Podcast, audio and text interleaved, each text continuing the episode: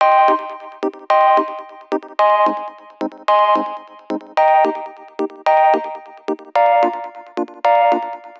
Muy bienvenidos a un nuevo episodio de Cultura Digital. Soy Enrique Fernández y he venido a entreteneros. Sí, a entreteneros con lo que realmente nos gusta, lo que realmente nos apasiona, como pueden ser los dispositivos, gaches, curiosidades o aplicaciones que utilizamos en nuestro día a día.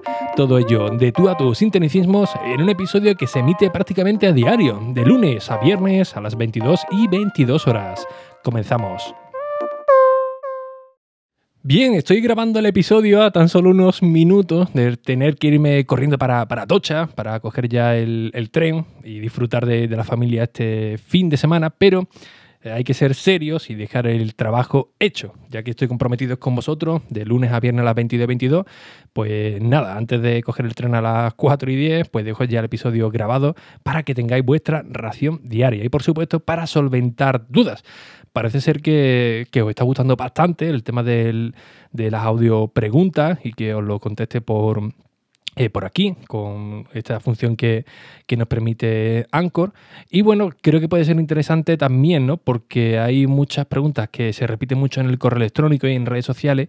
Y aquí, pues. Eh, eh, creo que puedo dar respuesta a muchas de vuestras dudas, ¿no? Y así, pues bueno, si alguien tiene la misma y no ha escuchado el episodio, se lo puedo reenviar, ¿no? Y dar una, una respuesta un poquito más, más, amplia. En este caso, justamente después de terminar el, de publicar el episodio de, ayer, pues Michael me envió mm, un audio, un audio a través de la aplicación de, de, Anchor y del cual pues os animo también a, hacerlo. A ver qué nos dice Michael. Hola Ricky, mi nombre es Michael, mm, sigo tu podcast hace mucho, mucho tiempo. Eh, estoy muy agradecido con las recomendaciones que haces en tus podcasts me han servido bastante a la hora de elegir eh, algunos productos, como por ejemplo el iPhone XR. Al final me terminé comprando el móvil gracias a tu recomendación. Em, me gustaría poder escuchar en alguno de tus podcasts eh, cómo te va con la autonomía en tus dispositivos, en el iPad o en el iPhone, ya que hoy en día es un tema bastante complejo casi todo creo que tenemos problemas con la autonomía y no sé cómo te va a ti. Un abrazo. Pues un abrazo también para, para ti, Michael, y muchas gracias por tu eh, audio pregunta, ¿no?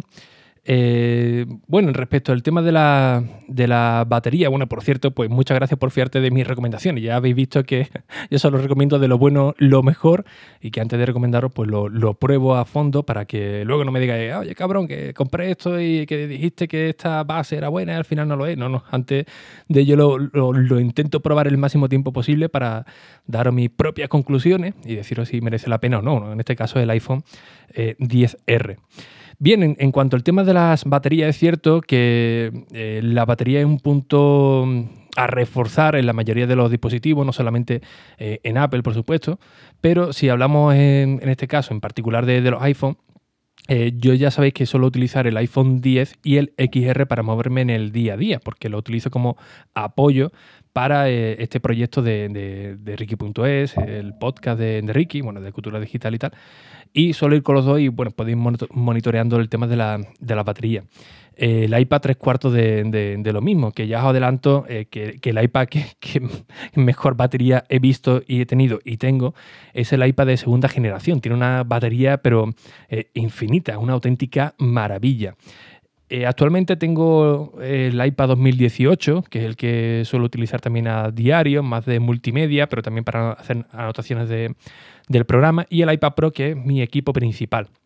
El iPad 2018 eh, sí es cierto que tiene una muy buena batería, pero eh, últimamente eh, lo noto que, dura un poco, un poco menos. No sé si porque hay alguna, aplicación en segundo plano tirando de, algo, pero tiene buen rendimiento, pero últimamente sí que lo noto que, gasta un poco más de, batería.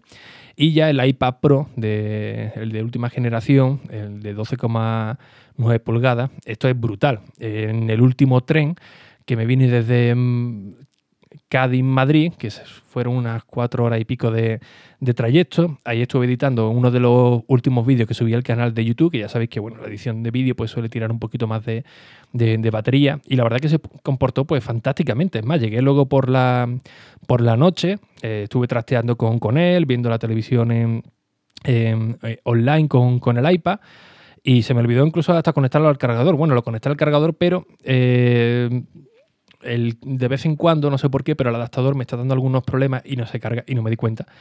Y bueno, desde que llegué hasta por la casi de madrugada, eh, no me di cuenta la verdad que seguía eso con batería sin ningún tipo de, problema, con lo cual el iPad eh, también suele gozar de, muy buena batería, no, no, me puedo quejar al respecto.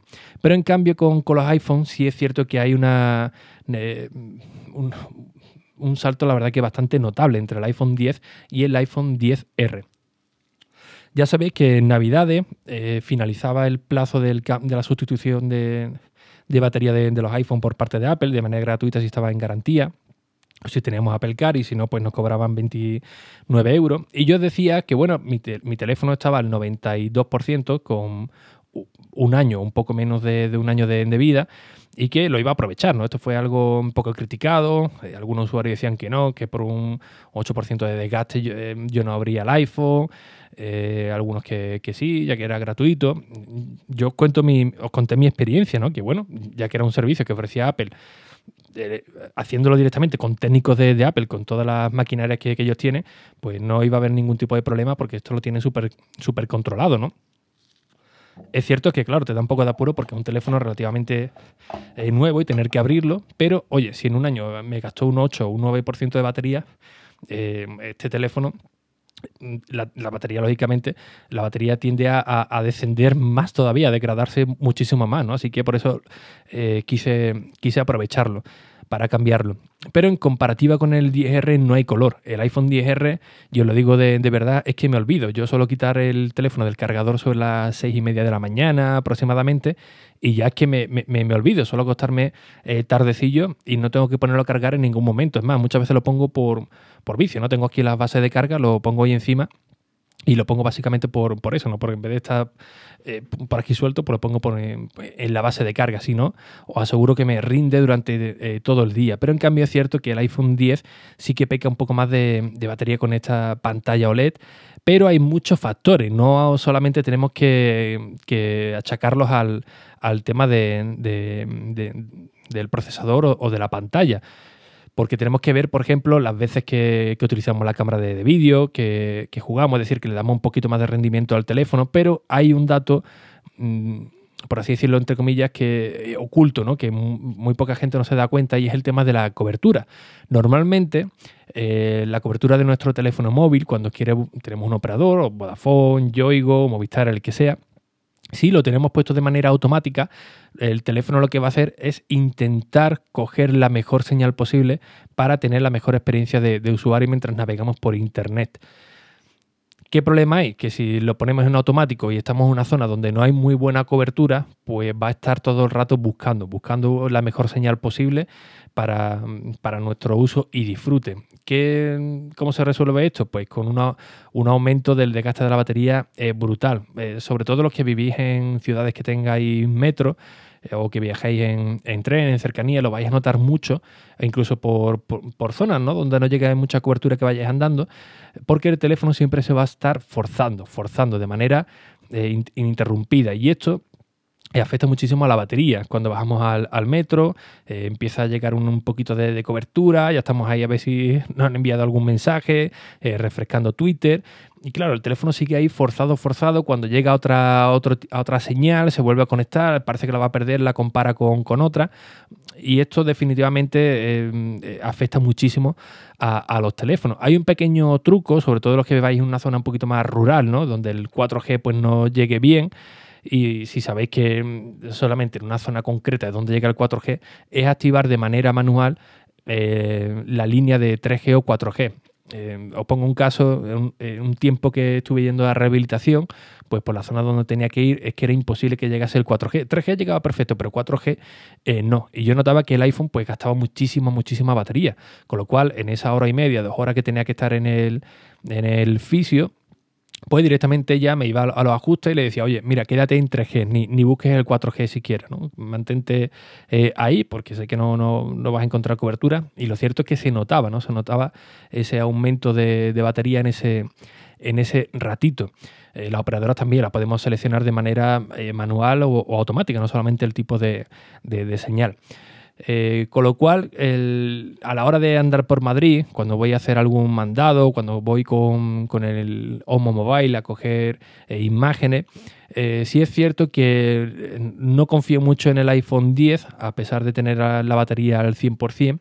Y yo para cubrir esto me compré una batería imantada eh, que básicamente es una pequeña carcasa, un 2 en 1, ¿no? una funda, y aparte trae una pequeña, bueno, una batería que se encaja eh, de manera por imán de manera inalámbrica al iPhone, al iPhone 10. Con lo cual, cuando me estoy quedando corto de batería, la engancho por imán y voy tratando con mi teléfono normal y corriente y se va cargando la, batería sin ningún tipo de, de, problema. Así no tengo que estar todo el día con una batería gorda, todo el rato metido en el bolsillo o en la mulera que, suelo llevar. Y eso, la verdad, que me salva pues bastante la, vida. Pero insisto que con el iPhone 10R eh, eh, no tengo ese, ese tipo de problema. Es más, eh, no hace falta que salga al 100% de, casa con el iPhone 10R porque sé que me va a aguantar sin ningún tipo de problema hasta que, hasta que vuelva del recado que tenga que hacer por la, por la ciudad.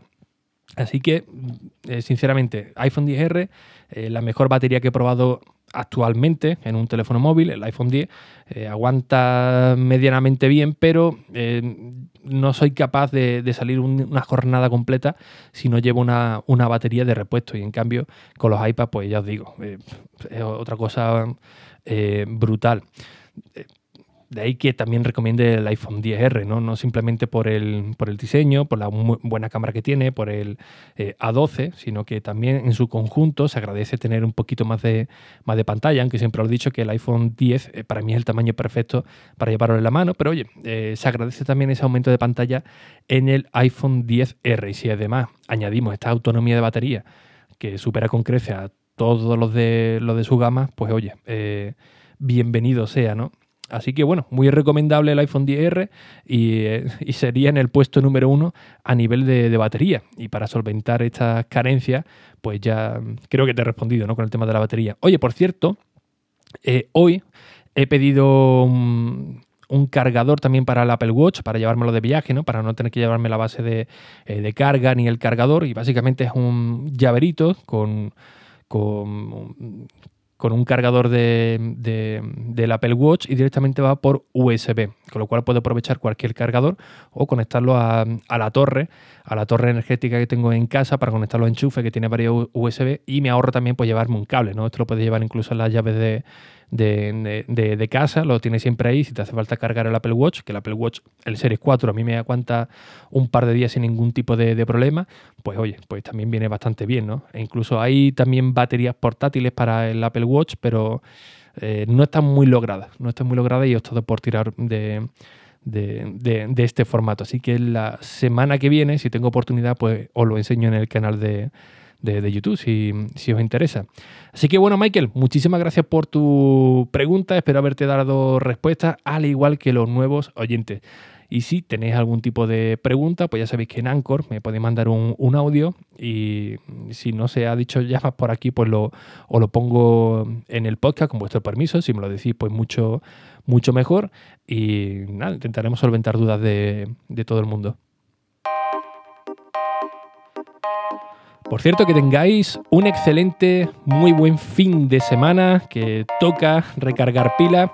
Y ya lo sabéis, la mejor manera de decir que os gusta este tipo de contenido, que os gusta el podcast de, Ricky Fernández, el podcast de Cultura Digital, pues la mejor manera es dejando vuestras cinco estrellas o vuestro comentario en Apple Podcast para que yo pueda verlo y además, por supuesto, para que llegue a nuevos oyentes. Sin nada más, un fuerte abrazo y hasta el próximo episodio. Adiós.